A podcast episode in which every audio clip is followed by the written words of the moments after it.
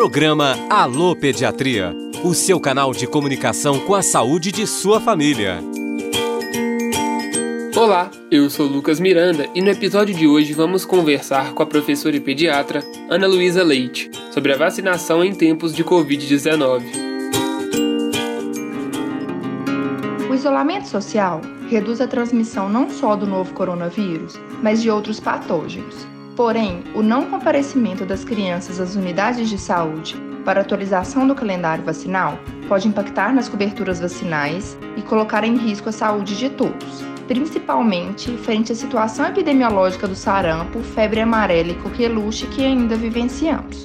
Dessa forma, os pais devem manter a caderneta de vacina das crianças atualizada, procurando visitar a unidade de saúde mais próxima e em horários menos concorridos. Não há nenhuma evidência sobre a interação de Covid-19 e a resposta imune às vacinas. Porém, para reduzir a disseminação da doença, qualquer pessoa com sintomas respiratórios ou febre não deve comparecer aos centros de vacinação. Casos suspeitos ou confirmados de Covid-19 poderão ser vacinados após a resolução dos sintomas e passado o período de 14 dias de isolamento. Espero ter esclarecido as possíveis dúvidas. Até a próxima! Se você tem crianças ou adolescentes em sua família, provavelmente teve que se deparar com a suspensão inesperada das consultas de pediatria. Junto com a Rádio FOP, professores e pediatras da Escola de Medicina apresentam orientações e informações para este momento da quarentena. Você vai acompanhar também assuntos comuns do dia a dia da pediatria.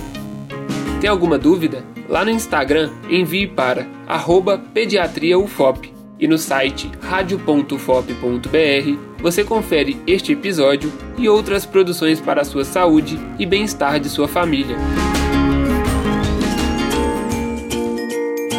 Programa Alô Pediatria. Redação e locução: Lucas Miranda. Edição e sonoplastia: Cimei Gonderim. Pesquisa: Professora Camila Canguçu e Ana Luísa Pena. Produção: Sistema UFOP de Rádio, Roquete Pinto, Comunicação Educativa, Escola de Medicina e Projetos de Extensão, Assistência às Crianças e Adolescentes na Covid-19.